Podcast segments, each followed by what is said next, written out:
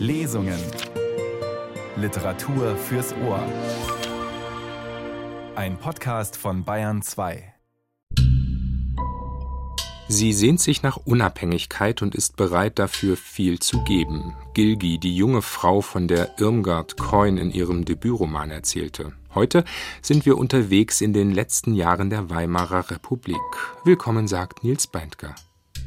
Irmgard Keun, geboren 1905 in Berlin, gestorben 1982 in Köln, gehört zu den wichtigsten deutschsprachigen Erzählerinnen des 20. Jahrhunderts. Gleich ihr erster Roman, Gilgi, eine von uns, die Geschichte einer jungen Frau in der Weimarer Republik, machte sie, wie man so schön sagt, über Nacht berühmt. Trotzdem erwies sich die weitere Geschichte des Landes für die Schriftstellerin als einschneidende Zäsur. Nach der Machtübernahme der Nationalsozialisten wurden ihre Bücher verboten, Irmgard Keun ging ins Exil, engagierte sich publizistisch gegen die Diktatur, kehrte illegal nach Deutschland zurück und geriet im literarischen Leben der Bundesrepublik völlig in Vergessenheit. Erst spät, am Ende ihres Lebens, wurde sie in ihrer großen Bedeutung wiederentdeckt. Der Marie-Louise-Fleißer-Preis der Stadt Ingolstadt ist die einzige literarische Auszeichnung, die die Schriftstellerin 1981 erhielt. Heute und in den kommenden drei Ausgaben der Radiotexte Streifzüge durch ihr Werk, beginnend mit dem funkelnden Debüt Gilgi, eine von uns. Renate Küster hat aus Irmgard Coins Roman gelesen. Halb sieben Uhr morgens. Das Mädchen Gilgi ist aufgestanden steht im winterkalten Zimmer, reckt sich, dehnt sich, reibt sich den Schlaf aus den blanken Augen, turnt vor dem weit geöffneten Fenster, Rumpfbeuge, auf, nieder, auf, nieder.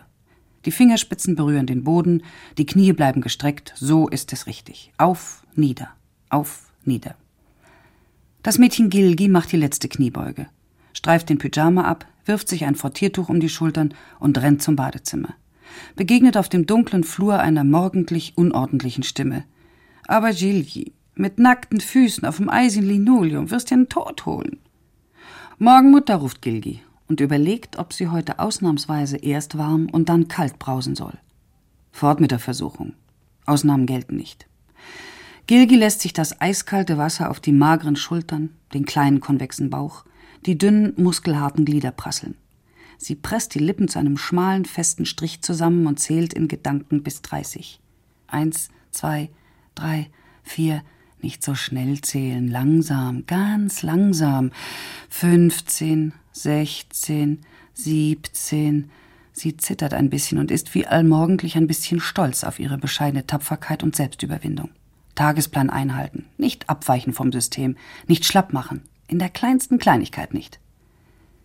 Das Mädchen Gilgi steht vor dem Spiegel, zieht einen schwarzen Wildledergürtel über dem dicken grauen Wolljumper fest zusammen, summt einen melancholischen Schlagertext, ein Zeichen guter Laune, und betrachtet sich mit sachlichem Wohlgefallen. Reich mir zum Abschied noch einmal die Hände. Good night, good night. Bisschen Nivea-Creme auf die Brauen schmieren, dass sie schön glänzen. Ein Stäubchen Puder auf die Nasenspitze, Schluss. Schminken gibt's nicht am Vormittag. Rouge und Lippenstift bleiben für den Abend reserviert. Reich mir zum Abschied noch einmal. Hat was Sympathisches, so ein Spiegel. Wenn man 20 Jahre ist und ein faltenloses, klares Gesicht hat. Ein gepflegtes Gesicht. Gepflegt ist mehr als hübsch. Es ist eigenes Verdienst. Mit eiligen, aber unhastigen, leichten Bewegungen trinkt Gilgi eine Tasse Kaffee, isst ein mager gestrichenes Brötchen, man will doch nicht dick werden, zündet sich eine Zigarette an, macht drei, vier, fünf Züge, drückt die Zigarette auf der Untertasse aus und erhebt sich. Tschö, Vater. Tschö, Gilji. Herr Kron hebt den Kopf, will etwas sagen, irgendetwas Freundliches, Interessevolles. Er klappt den Mund auf, es fällt ihm nichts ein. Er klappt den Mund zu und lässt den Kopf wieder sinken. Tschö, Mutter. Gilgi streicht ihr flüchtig über die speckige Schulter und geht aus dem Zimmer. Jilji, ruft es hinter ihr her. Kommst heute Nachmittag nicht mit zum Kaffee zu Jeislers? Frau Krohn ist gebürtige Hamburgerin, ahmt aber aus ehelicher Anpassungssucht mit gutem Willen und schlechtem Erfolg den rheinischen Dialekt ihres Mannes nach. Keine Zeit, ruft Gilgi und klappt die Flurtür hinter sich zu. Nein, sie hat keine Zeit zu verlieren, keine Minute. Sie will weiter, sie muss arbeiten. Ihr Tag ist vollgepfropft mit Arbeiten aller Arten. Eine drängt hart an die andere. Kaum dass hier und da eine winzige Lücke zum Atemholen bleibt. Arbeit. Ein hartes Wort. Gilgi liebt es um seine Härte willen.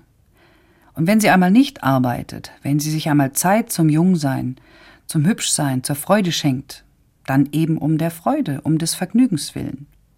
Arbeit hat Sinn und Vergnügen hat Sinn. Mit der Mutter zum Kaffeeklatsch gehen, das wäre weder Vergnügen noch Arbeit, sondern sinnlos verschwendete Zeit.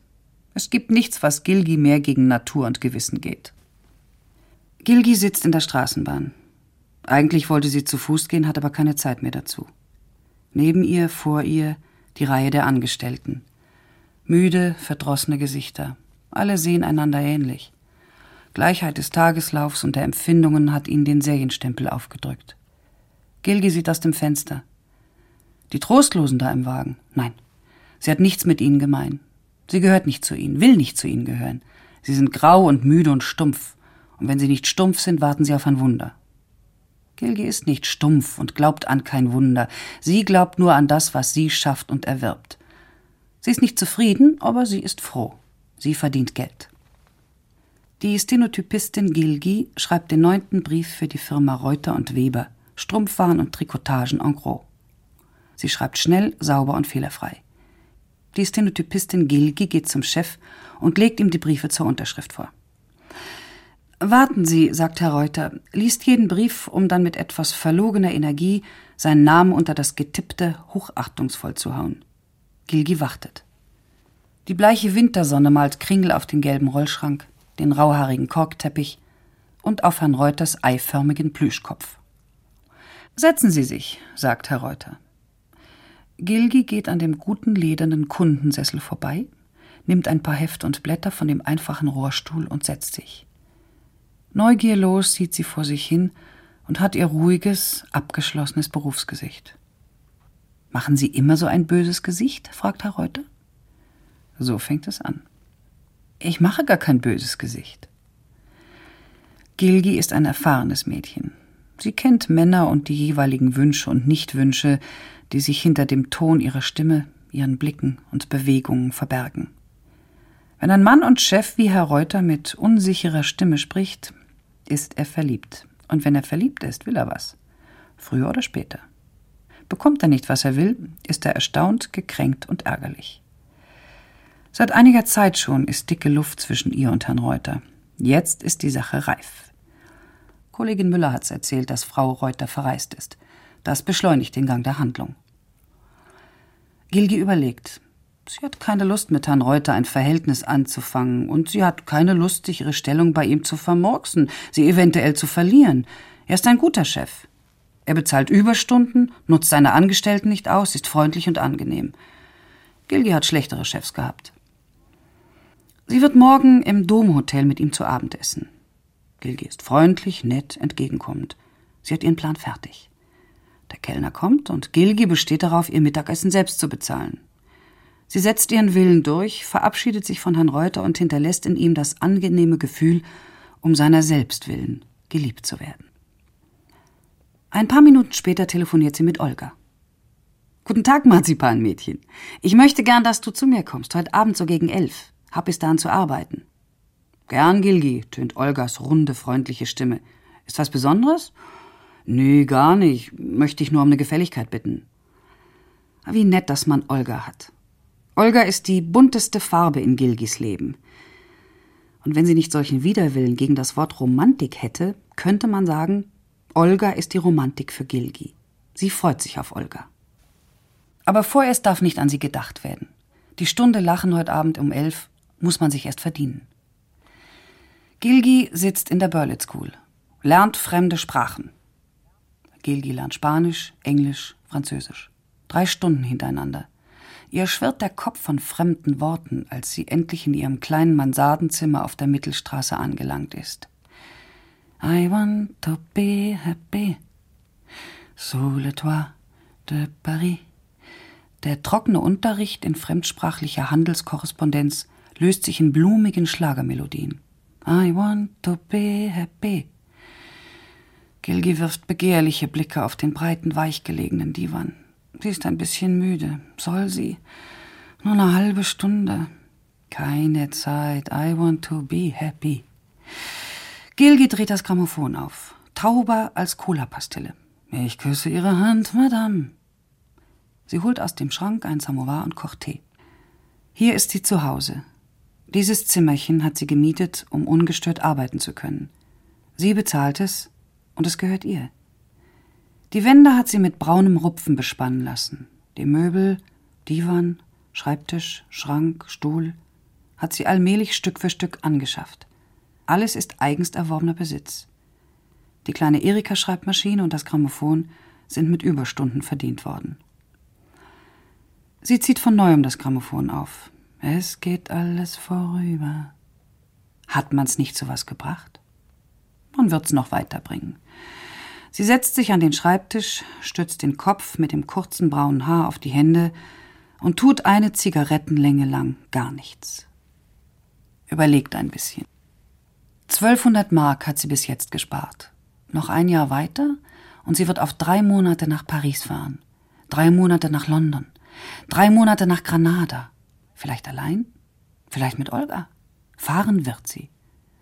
Alles ist genau ausgerechnet und beschlossen. Wenn man drei fremde Sprachen perfekt kann, ist man gegen Stellungslosigkeit wohl so ziemlich gesichert. Vielleicht wird sie eines Tages überhaupt nicht mehr aufs Büro gehen. Sie hat noch andere Möglichkeiten. Hat ein Talent, Kleider zu entwerfen und zu nähen wie bald keine. Wenn die kleine Dame Gilgi abends ausgeht, sehen ihr Männer und Frauen nach. Dabei ist alles selbst gearbeitet. Sie besitzt drei Abendkleider, von denen keines mehr kostet als 20 Mark. Vielleicht wird sie später mal in Paris oder Berlin ein kleines Modeatelier aufmachen. Vielleicht. Vielleicht? Ach, sie ist noch so jung und außer Ehe Filmschauspielerin und Schönheitskönigin zieht sie jede Existenzmöglichkeit in Betracht. Sie holt aus der Schreibtischschublade einen Haufen beschriebener Blätter hervor. Ein Heft und ein zerknufftes Buch. Jerome, Three Men in a Boat. Daraus übersetzt sie ins Deutsche. Nur so.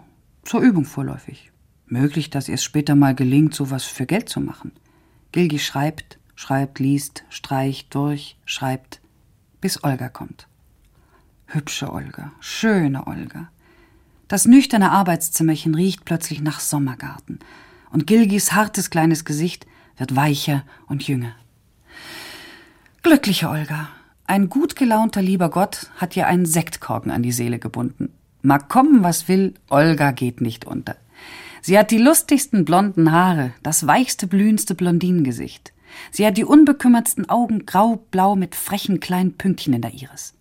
Sie hat die faulen, rekelnden Bewegungen einer kleinen Haremsfrau und den Verstand eines jüdischen Essayisten. Sie ist an nichts und niemanden gebunden. Sie ist das unabhängigste Wesen, das Gilgi sich denken kann. Sie bewundert Olga, obwohl sie weder die Möglichkeit noch den Wunsch hat, ihr je zu gleichen. Du wolltest mich um was bitten, Gilgi.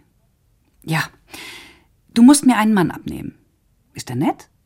Noch bessere Konfektionsware. Nichts für dich. Was soll ich dann mit ihm? Ach, erst mein Chef ist verliebt. Wenn er merkt, dass ich ihn nicht mag, habe ich muffige Luft auf dem Büro. Du musst ihn von mir ablenken. Naja, wenn er aber in dich verliebt ist, wird er sich doch nicht von mir. Gilgi macht ihr weltweisestes Gesicht. Ach, der ist nicht speziell in mich. Der ist an und für sich verliebt in der letzten Zeit. Ganz allgemein. Ich, ich bin Zufallsobjekt, eine Einbildung. Die werden wir ihm austreiben. Olga schiebt heimlich einen Apfelkitsch hinter den Divan. Wie sollen wir es denn machen? Gilgi erklärt Olga kurz ihren Plan. Olga ist einverstanden, nur werde ich ihn dann auch wieder los? Ach, Olga. Gilgi schwingt sich auf den Schreibtisch. Du bist doch viel mehr Dame als ich. Nein, nicht weil du schon 25 bist. An und für sich. Bei dir wird einer nicht gleich so brenzlig wie bei mir kleine Mädchen. Außerdem kannst du nach 14 Tagen Abreise vortäuschen. Olga macht eine Handbewegung, die ausdrücken soll, dass sie sich einer derartigen Situation bis zum Überdruss gewachsen fühlt. Am Sonntag sitzen Gilgi und Herr Reuter zusammen im Domhotel. Gilgi hat das Gefühl, zu Abend gegessen, Herr Reuter das Gefühl, soupiert zu haben. Sie trinken Ozotern. Von Glas zu Glas verkleinern sich Herrn Reuters schwärzliche Korinthenaugen um Millimeterbruchteile. Gilgis kleine Brüste zeichnen sich deutlich unter dem taubenblauen Samtkleid ab und überzeugen Herrn Reuter, dass Gilgi die Frau ist, die ihn versteht. Prost, Prost, kling, kling. Herr Reuter hält Gilgis Hand. Man sollte nicht so viel reden, man sollte jetzt nicht mehr so viel reden. So viele Leute um einen herum. Tja, wenn man bedenkt, dass sie alle Strümpfe brauchen und Trikotagen, dann muss man sie nett finden und gern haben. Aber wenn sie nicht hier säßen und trotzdem Strümpfe und Trikotagen brauchten, man fände sie noch viel netter. Kellner sind üble Zeiterscheinungen, wenn sie rumstehen und nichts zu tun haben. Herr Ober, noch eine Flasche. Gilgi überhört die Aufforderung Herrn Reuters, ihn du zu nennen. Am Ende soll sie nachher auch noch Friedrich zu ihm sagen. Eine Dame geht suchend an den Tischen vorbei. Eine schöne Dame. Eine leuchtende Dame. Eine Bekannte, haucht Kilgi. Höchste Zeit, Olga, funkt sie mit dem linken Auge. Guten Abend, Fräulein Kron. Guten Abend, Fräulein Jahn. Darf ich bekannt machen? Sehr angenehm, lügt Herr Reuter. Mit Bekannten verabredet nach dem Theater. Noch nicht da, so peinlich. Olga macht hilflose Augen. Ihre Marzipanfinger streicheln zärtlich den teuren Fehpelz, von dem erst die dritte Rate bezahlt ist. Ja, wenn Sie. Gilgi ist sichtlich ratlos, enttäuscht, verlegen. Wenn Sie so lange hier Platz nehmen wollen, kommt Herr Reuter zu Hilfe. Er ist Kavalier. Nicht gern. Wenn ich darf, handelt sich ja nur um einen Augenblick. Olga sieht Herrn Reuter unendlich dankbar an. Er hilft ihr aus dem Mantel. Er ist Kavalier. Nicht ungern. Er merkt, dass andere Männer ihn beneiden, als Olga sich an seinen Tisch setzt. Angebot erhöht die Nachfrage. Herr Reuter findet Olga schön. Trotzdem stört sie ihn, denn Gilgis kleine braune Hand ist jetzt unerreichbar weit fort. Olga erzählt von Reisen nach Kairo und Luxor, von Fahrten nach Spitzbergen. Gilgi geht zur Telefonzelle, um nach Hause zu telefonieren. Als sie wiederkommt, empfindet Herr Reuter Olga nicht mehr als störend. Gilgi verschwindet nach einiger Zeit für eine Viertelstunde auf die Toilette. Herr Reuter erinnert sich, dass eigentlich blond sein Typ ist. Er wird geistreich. Olga sieht ihn bewundernd an und Herr Reuter ist überzeugt, sich sein Leben lang unterschätzt zu haben.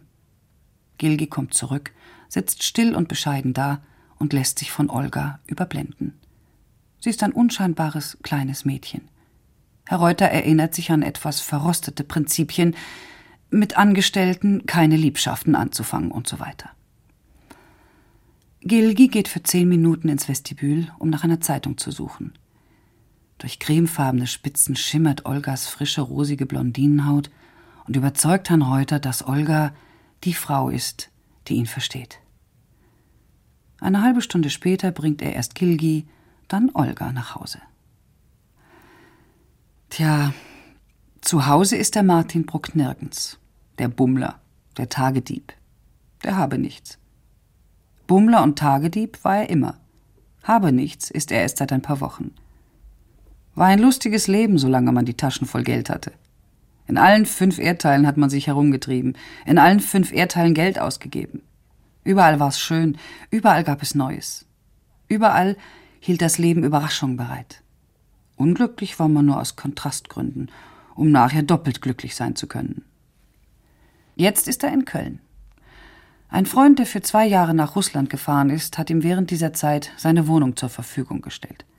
Martin hat sich häuslich eingerichtet, hat ein verkrunkeltes Mäntelchen und zwei verstaubte Anzüge in den eleganten Schlafzimmerschrank gehängt und drei riesige Bücherkisten in der Bibliothek aufgebaut, wo sie mit ihrem hellen, ordinären Holz grausam die dunkle Eichenmöbelharmonie zerstören.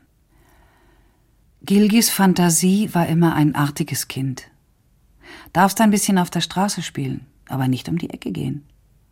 Jetzt läuft das artige Kind mal etwas weiter. Martin erzählt und Gilgi sieht. Meere, Wüsten, Länder. Das ist nicht das Eigentliche, was sie sieht. Sie möchte sich Rechenschaft ablegen, ist das so gewohnt, ihr Gefühl aufzeichnen in ihren eigenen Worten. Ach, meine kleinen grauen Worte, dass jemand so bunt sprechen kann. Sie sitzt auf einer regenfeuchten Kugel. Ganz weit, weit am Himmel ist eine Sonne. Man fängt mit jeder Hand einen Sonnenstrahl, wickelt ihn sich um die Gelenke, ganz fest, lässt sich hinaufziehen, dass man so schwer ist. Die Sonnenstrahlen können reißen. Immer näher rückt man an den apfelsinenroten heißen Sonnenball, immer wärmer wird es. Und es kommt vor, dass Martin Brucks Finger Gilgis Hand streifen, ganz unabsichtlich. Und noch unabsichtlicher schiebt sich Gilgis Hand an den Tassen und Milchkännchen vorbei und liegt nun gerade da. Liegt sehr in Reichweite von. Na, irgendwo muss man seine Hand ja liegen haben. Gilgi, sagt Martin am Sonntagmorgen, du solltest nicht mehr ins Büro gehen. Es wird mir jedes Mal so unbehaglich kalt im Bett, wenn du so früh aufstehst. Gilgi schüttelt in ratlosem Staunen den Kopf. Was soll man nun dazu sagen? Auch ein Grund in der heutigen Zeit, eine Stellung aufzugeben, nur damit ihm kein kalter Luftzug an die rechte Seite weht. Das ist einer der Martin. Sieh mal, Gilgichen, was ich an Geld habe, ist für einen zu wenig. Da kannst du auch für zwei zu wenig sein. Was meinst du? Sollen wir nicht zusammen von meinem Geld leben? Was du dir denkst, Martin. Gilgi lächelt mit mütterlicher Verachtung. Na, aber wenigstens zu dem alten Petrefakt brauchtest du doch nicht mehr. Bei dem bin ich ja sowieso in drei Tagen fertig. Im Ernst, Martin. Ich muss doch Geld verdienen. Weißt du, nächstes Jahr habe ich so viel zusammen, um nach Paris und nach Spanien zu fahren. Martin, wir werden zusammenreisen. Ohne dich sehe ich ja nichts richtig. Du bist doch mein besseres Auge. Olga sagt, man kann auf Mallorca furchtbar billig leben. Und in Paris werden wir im Quartier Latin wohnen. Wir müssen eben tüchtig sparen. Du auch, Martin. Jeden Monat kannst du so und so viel zurücklegen. Ich werde sorgen, dass das eine andere Wirtschaft hier wird.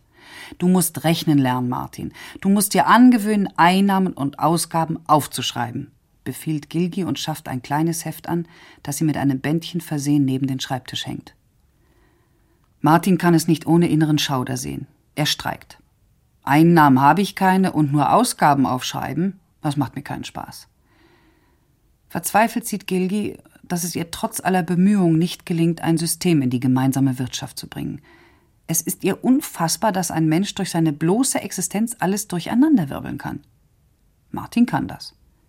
Ohne dass es ihn im geringsten bekümmerte. Immer gibt er Geld aus. Für nichts. Braucht in seinem alten hässlichen Mantel nur mal zehn Minuten den Ring auf und ab zu gehen, gleich hat er zehn Mark weniger in der Tasche. Weiß der Himmel, wie er das anfängt und Gilgi schwimmt im Strom der überflüssigen Gefühle. Überflüssig? War's einmal, schien's einmal. Ist sie nicht glücklich? Doch. Oft. Aber die glücklichen Stunden sind teuer. Prompt wird die Rechnung präsentiert. Bezahlen. Womit? Mit Angst und kleinen Schmerzen. Nein, der Preis ist mir nicht zu hoch. Find nur die Münze merkwürdig. Angst, Schmerz. Wem zahle ich? Wer gewinnt durch diese komische Münze? Gilgi fühlt das Unpersönliche in Martins Liebe. Gewiss, er hat sie lieb, nimmt sie sogar ernst, auf seine Art. Aber es fehlt was. Es fehlt die Gemeinsamkeit inneren und äußeren Lebens. Gilgi grübelt, denkt nach. Eine schwere und ungewohnte Arbeit. Nachts liegt sie stundenlang wach, dicht neben ihr Martin. Ihr nackter Arm liegt quer über seiner Brust. Trotzdem ist Martin weit fort. Man weiß so wenig von ihm. So kläglich sind alle Versuche gescheitert, ihn ihrem Leben angleichen zu wollen. Man müsste es umgekehrt versuchen, sich ihm anpassen. Dass sie die Stunden auf der Burlet School aufgegeben hat, dass sie seit Wochen nicht mehr auf ihrem Zimmer war, nicht daran denken. Gar nicht daran denken. Man braucht das Restchen Nachmittag, um mit Martin zusammen zu sein. Man geht spazieren mit ihm, liest Bücher mit ihm, sucht verbissen alles das schön zu finden, was er schön findet, gibt sich ganz unmenschliche Mühe, schön zu finden, was früher gleichgültig war, will sich zwingen mit zusammengebissenen Zähnen. Und der Erfolg ist danach. Ich werde dich fortnehmen aus diesem hässlichen Land, Gilgichen. Bald. Ja, was hält dich hier? Nur 150 Mark auf dem Büro. Ein schönes Leben werden wir haben. Wirst mir woanders mehr gehören, als du mir hier gehörst. Ich gehöre dir ja, Martin. Wünschte nur, ich gehörte zu dir. Ja, ich trink doch. Ja, so gefalle ich ihm, wenn ich so dummes Zeug rede. Gott soll mich bewahren, dass ich morgen früh weiß, was ich alles geredet habe. Müsst mich totschämen. Was ich am wenigsten bin, gefällt dir am besten an mir und, und alles, was mir am liebsten auf der Welt ist, ist ihm nichts wert. Der weiß gar nicht, worauf es mir ankommt. Das geht doch um mehr als um 150 Mark. Das geht um, ja, wenn man das erklären könnte. Da kämpft man um irgendwas, etwas, das da ist, für das man aber keinen Namen weiß. Ach, du darfst das nicht sagen, Martin. Hässliche Zeit. Es ist so gemein, über seine Zeit zu schimpfen. Meine Zeit. Die einzige, in der ich lebe. Vorher die Zeit, nachher die Zeit. Furchtbar egal. Jetzt die Zeit ist mir wichtig. Die gehört mir. Man hat über seine Zeit nicht zu jammern und es genügt nicht, sich mit ihr abzufinden. Man hat zu ihr zu halten. Ich will ja lachen, Martin. Ich lache ja. Ich bin sehr glücklich. Sehr, sehr glücklich. Du wirst bei mir bleiben. Ich werde Du fortfahren, sagst du. Mit dir. Ich. Ach, Martin, ich gehöre hierher. Mich geht das was an hier. Alles. Trauriges Land, sagst du?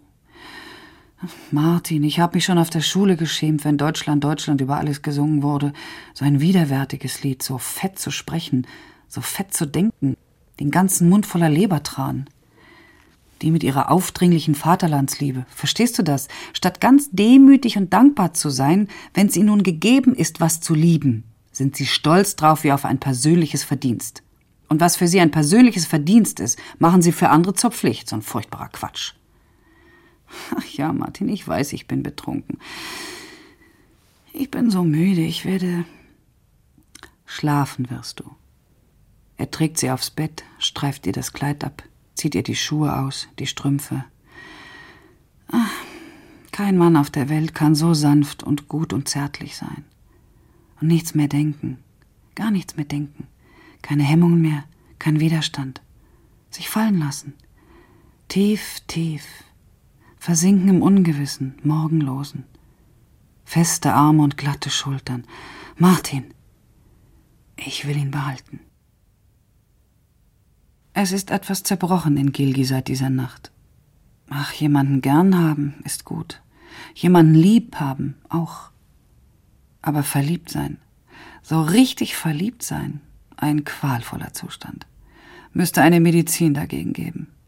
Wie ausgehöhlt ist man innerlich, abgetrennt von Menschen und Dingen. Man sieht nicht mehr, hört nicht mehr, alles versinkt.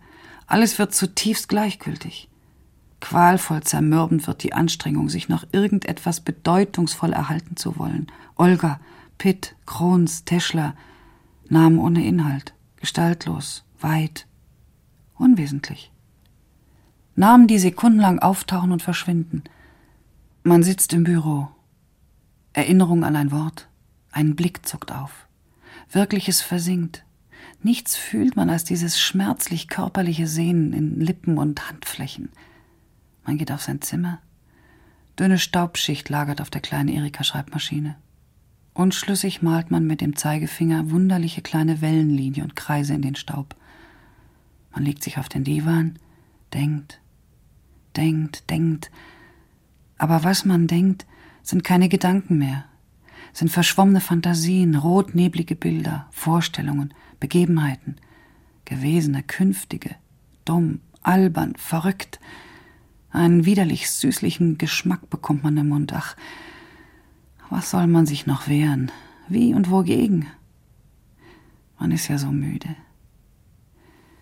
Kron, sagt die kleine Bernd. Kron, ich muss Ihnen was sagen. Ja? Ja, was? Die Wendt. Kron, ich war in der Buchhaltung und hab alles gehört, was nebenan gesprochen wurde. Die Wendt war beim Chef.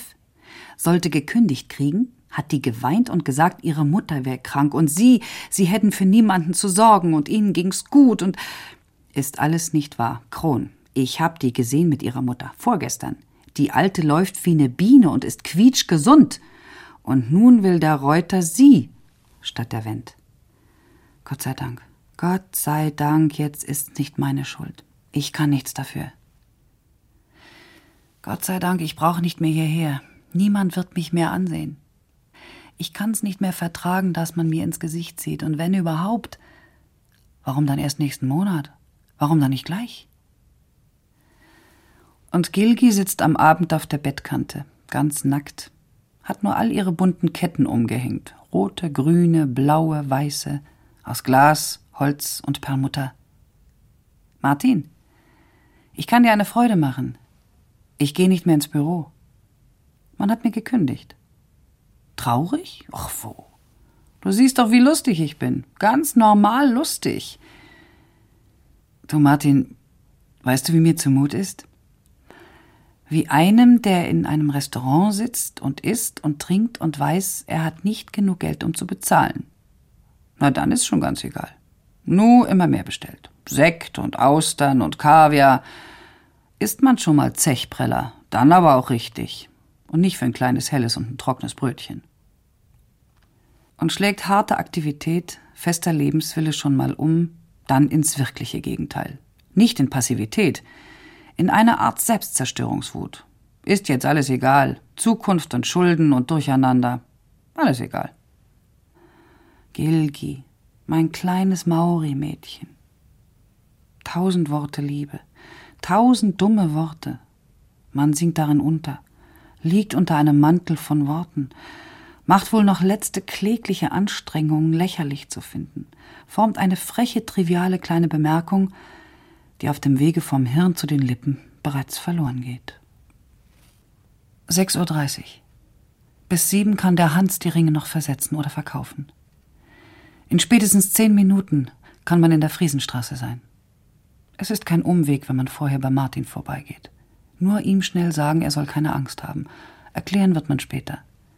Das alles wird sehr ruhig und vernünftig überlegt. Schnell und sicher schreitet Gilgi aus. Alle Gefühlsbewegungen und erlebten Begebenheiten sind für den Augenblick ausgelöscht. Nur der Gedanke lebt, ich hab's geschafft. Kaum hat sie die Flurklingel überhaupt angerührt, da reißt Martin schon die Tür auf. Helle Angst und Wut brennen aus seinen Augen. Wo warst du? Mein Gott, gleich sieben Uhr. Ich such dich überall. Oh Martin, ich bin doch schon manches Mal so lange fort gewesen. Nein, das bist du nicht. Und du bist auch noch nie fortgegangen, ohne ein Wort zu sagen. Ach, sieh nicht so böse aus, Martin. Gib mir einen Kuss. Ich bitte dich. Schnell. Ich muss jetzt eben noch mal fort. Nachher erkläre ich dir. Er zieht sie ins Zimmer, hält ihr Handgelenk umfasst mit bösem, hartem Griff. Hat ja auch allen Grund, böse zu sein. Himmel, Herrgott, hat er sich geängstigt. Einmal angefangen zu warten, hat sie ihn immer tiefer und quälender in Angst und Unruhe getrieben. Tausend und tausend Möglichkeiten hat er erwogen, viele Arten von Möglichkeiten, alle wild durcheinandergewirbelt. Traurige, hässliche, furchtbare Möglichkeiten, die sie schließlich zu folternder Gewissheit verdichteten. Und plötzlich entdeckt man, wie man an der Kleinen hängt. Eine harte Nuss, diese Entdeckung. Keineswegs nur erfreulich. Ein zweifelhaftes Vergnügen zu merken, dass auf einmal das eigene Glück und Wohlbefinden von einem anderen abhängt. Zum Donnerwetter sprich doch. Wo bist du gewesen? Natürlich, um jetzt vollkommen gerechtfertigt zu sein, müsste sie tot sein. Gott sei Dank, dass sie lebt. Wo bist du gewesen?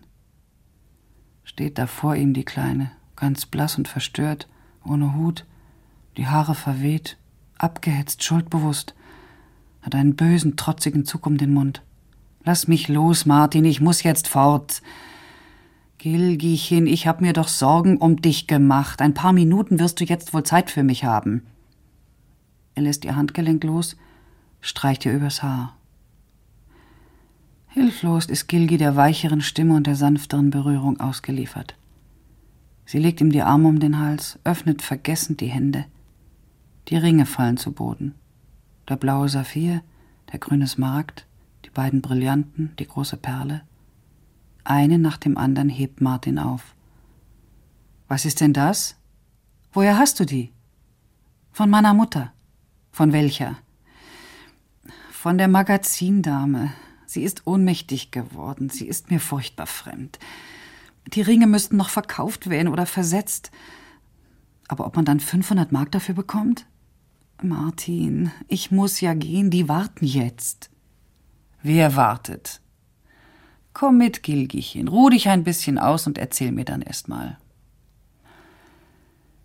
Gilgi geht mit Martin ins Esszimmer.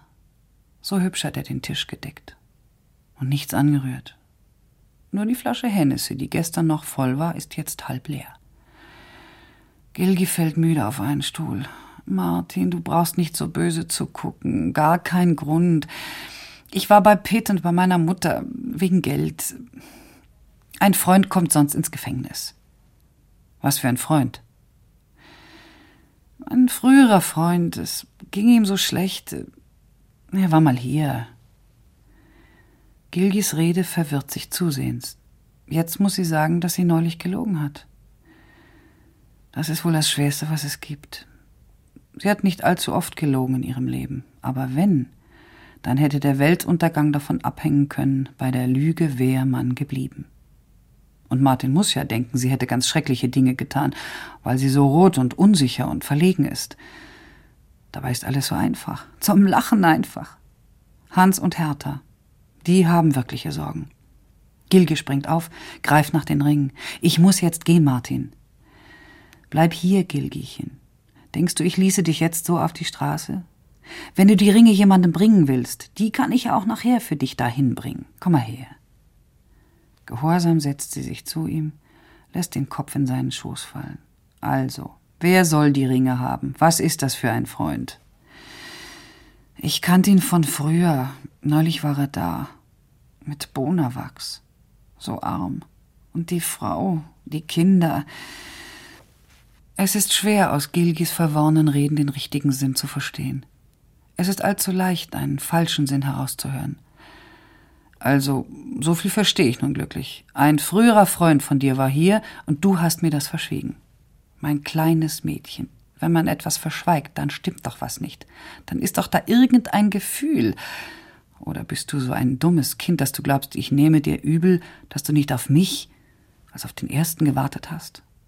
Was denkst du denn von mir, Kleine? Versteh mich recht, Gilgichen. Wenn ich in der letzten Zeit manchmal dumme Fragen stellte, dann weil na, wenn man eine Frau sehr lieb hat, dann wird man kindisch, dann ist man weder klug noch überlegen noch einsichtsvoll. Dann steigen alle die dummen Erbgefühle in einem auf. Dann neigt man zu Selbstquälerei. Vorstellungen und Bilder drängen sich einem auf, und es quält einen zu denken, dass alle die süßen, lieben Zärtlichkeiten auch andere schon, dann werden die bösen Männchentriebe wach, die brutalen Besitzer- und Herrscherinstinkte. Mein dummes Gilgichen, mein kleines Maori-Mädchen. Wie traditionsgelöst so eine kleine Frau sein kann. Wie ich dich liebe, weil du so bist.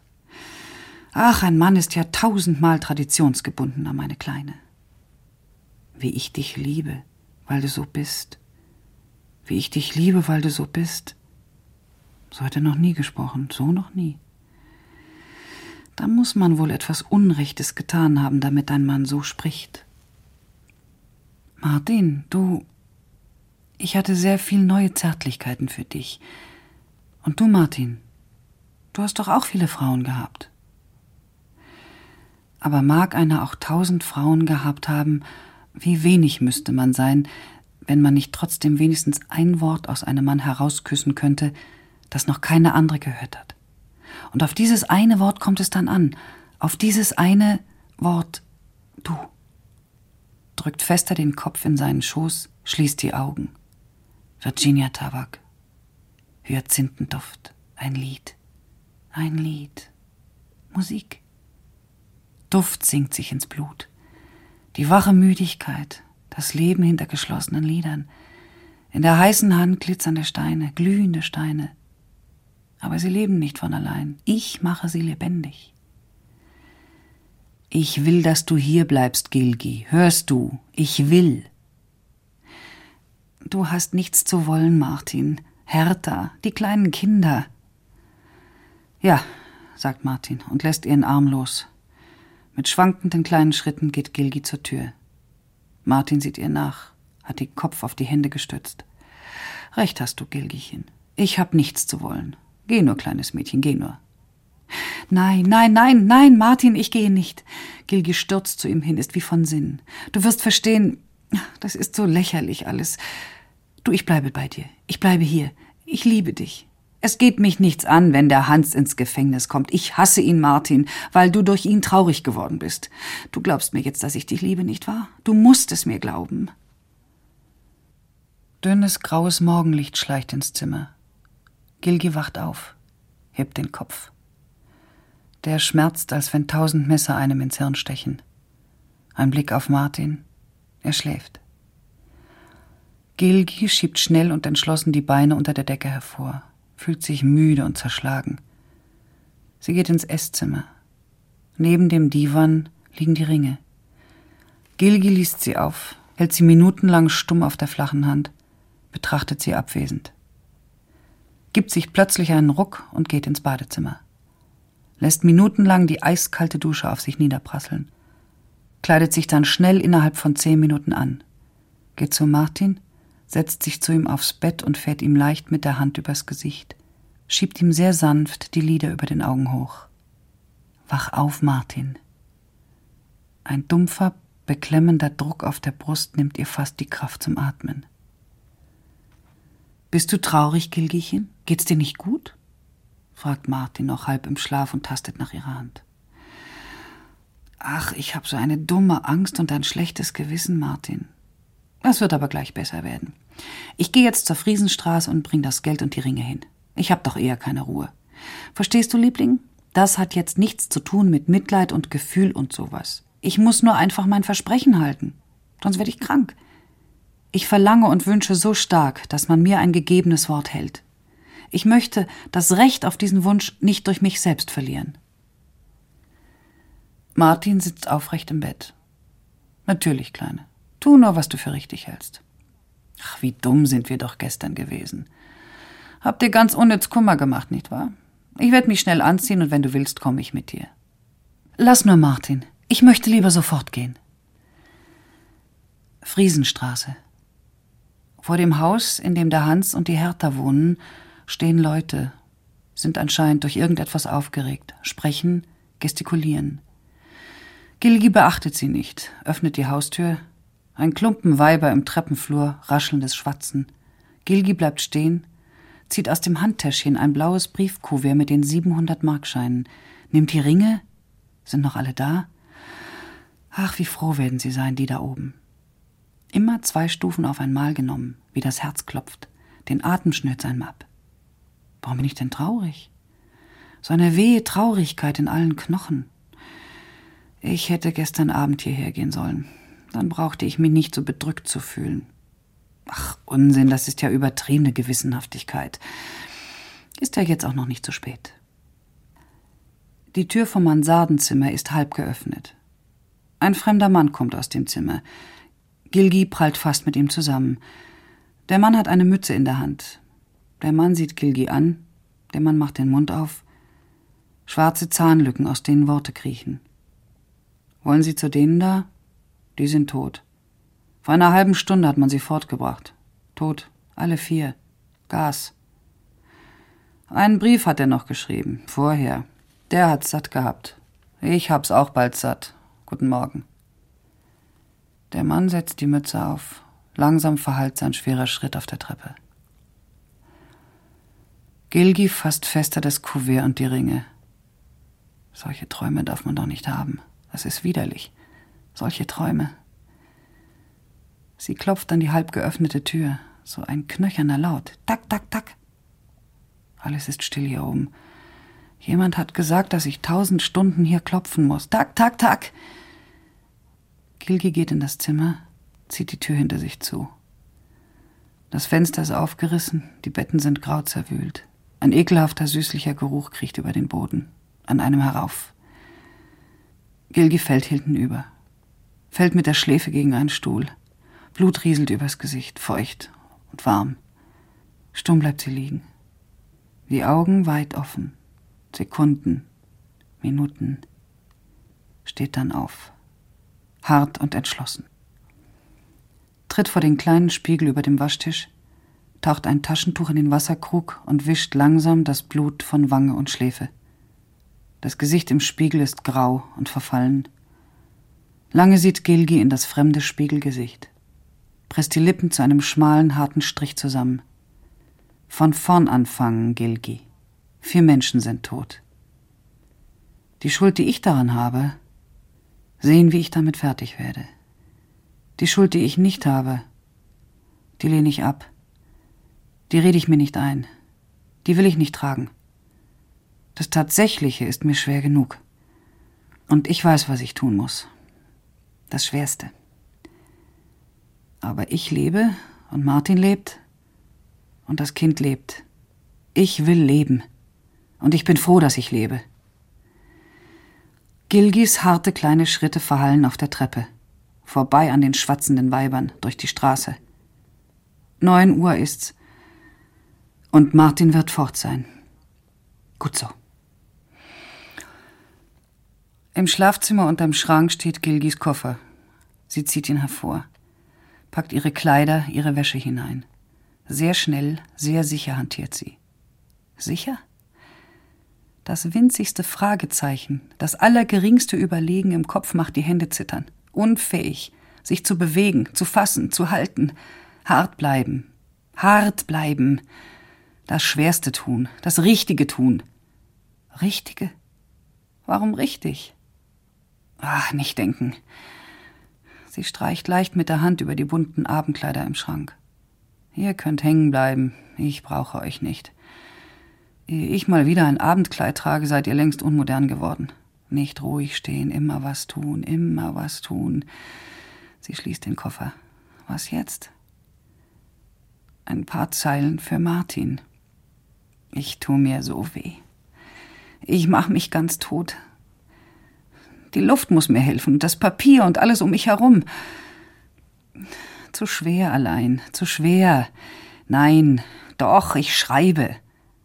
Feste, harte Buchstaben, weißes Papier, schwarzes Gekringel, weißes Papier, rote Schuhe, rote. Und die Luft muss mir helfen. Nur weil ich dich liebe. Hab keine Angst. Um mich nicht. Muss alles so sein, hab Vertrauen zu mir. Du, etwas ist geschehen. Ich kann nicht mehr lachen. Lange nicht mehr. So wie ich jetzt bin, würde ich nur Last für dich sein und dich mit traurig machen. Vielleicht hättest du mich dann nicht mehr lieb. Vor nichts habe ich mehr Angst. Vergiss mich nicht, bitte. Der Name verweint sich in schlingender Linie. Sie legt den Zettel mitten auf den Esszimmertisch. Gilgi steht auf. Blind, versunken die Augen, verkrümmt der Mund, verfahlt die Haut. Und man geht. Geht. Man weint nicht. Man stirbt nicht. Man geht. Mit dem Koffer, man fährt. Gefrorene Welt. Warum tut man sich so weh? So sehr. Ist ein blutiger Fetzen Fleisch, von Haut verhüllt. Ach, mein Kopf, wer sticht die Nadeln hinein? Lieber Gott, denkst du, mein Kopf ist ein Nadelkissen? Pitt, sagt Gilgi und tritt in sein Zimmer. Pitt, dass du da bist. Gott sei Dank. Du musst mir helfen, dass ich heute Abend mit dem Zug nach Berlin fahre. Still sitzen sie nebeneinander, die beiden Kinder. Sehr lange, sehr ruhig hält Pitt Gilgis matte kleine Hand. Schenkt ihr, was eben zu schenken ist ein bisschen menschliches Mitatmen. Sehr wenig, sehr viel. Und gleichgültig verstehende Wände umschließen zwei kleine wenige Menschen. Ein Tropfen Weh im Raum, ein Tropfen nach innen geweintes Nichts im Raum, ein Tropfen zerlittenes Atmen im Raum, ein Tropfen süße junge Überflüssigkeit im Raum. Und draußen so viel. Nazi-Leute verprügeln Kommunisten, Kommunisten verprügeln Nazis. Alle haben Recht, weil alle glauben, sie haben Recht. Furchtbar viel Zeitungen schreiben, rechts und links. Und rechts und links ist nicht mitten hinein. Und die Welt hält sich den Bauch vor Lachen. Pinselt mir nur eure Gesinnungsfarben ins Gesicht. Ein einziger winziger Regentropfen wäscht sie ab. Mit mir könnt es ja machen. Naja, so viel sinnvoll sinnloses Rumgelärme und eine kleine Wolke öffnet den Mund und spuckt euch ins dumme Ungesicht. So ganz nebenbei. Stumm sinkt Gilgi in sich zusammen. Ein graues Häufchen Elend. Pitt wird's ganz unheimlich zumute. Lebt die denn noch? Wenn sie heulte und jammerte. Aber die ist schon zu gar nichts mehr fähig. Und eben noch ehrlich ergriffen von dem traurigen Verzweiflungsgeschehen da hinten in der kleinen Dachkammer, packt ihn jetzt verbissene, sinnlose Wut. Nie hat er Lebende so gehasst wie diese armen Toten. Das Mädel hat man mir kaputt gemacht, das lebendige Mädel. Du Gilgi, quatsch nicht von Schuld. Wenn einer sowas tut, dann ist er am Ende. Was hast du denn damit zu tun? Dass du statt gestern Abend heute Morgen hingegangen bist. Ach, mach dich nicht lächerlich. Bekomm nicht den Märtyrerwahn, du dumme Gans. Glaubst du, von dir hinge Tod und Leben ab? Bist du so widerlich größenwahnsinnig? Ich sage dir, die hatten keine Spur von Lebensfähigkeit mehr. Die hingen von jedem Zufall ab und tausend Ringe hätten da letzten Endes nicht mehr geholfen. Schuld sind ganz andere Dinge, aber nicht du. Und wenn du jetzt so anfängst, na dann kann wohl nichts mehr auf der Erde geschehen, ohne dass du dich schuldig dran fühlst. Schütteln und schlagen möchte man das kleine tote graue Häufchen Elend, damit wieder Leben hineinkommt, damit's wieder der gerade, straffschultrige, energievolle kleine Mensch wird. Gilgi bewegt sich kaum, hört ganz weit, weit fort Pitt sprechen, Gedanken wandern. Pitt, du sorgst unter allen Umständen dafür, dass ich nach Berlin fahre heute Abend. Natürlich tu ich. Pitt ist zu allem bereit. Es ist ganz gut, wenn sie fortfährt, nur warum willst du denn überhaupt nach Berlin? Ja, warum? Gilgi sieht Pitt an, als wenn der es wüsste. Warum will sie eigentlich fort? Martin. Aber in einer halben Stunde kann ich bei ihm sein. Warum, Pitt? Ja, weiß schon, Pitt, weiß schon. Sie zieht ihn neben sich. Ihre Augen sind blickvoller, ihre Hände lebendiger. Ganz klar sieht sie den Weg. Pitt. Ich kriege ein Kind. Ich möchte es gern haben. Es ist doch ein großes Glück, dass ich gerade von dem einzigen Mann, den ich wirklich liebe, ein Kind haben werde. Ist doch eine große Verantwortung. Und das ist gut. Alle, alle Kräfte, die in mir sind, will ich anstrengen und brauchen müssen. Müssen. Irmgard Coin, Gilgi, eine von uns. Lesung mit Renate Küster. Regie Horst Raspe eine Produktion des Bayerischen Rundfunks aus dem Jahr 1987. Irmgard Coins Roman gibt es als Taschenbuchausgabe im Ullstein Verlag. Nils Beindker verabschiedet sich. Eine gute Zeit.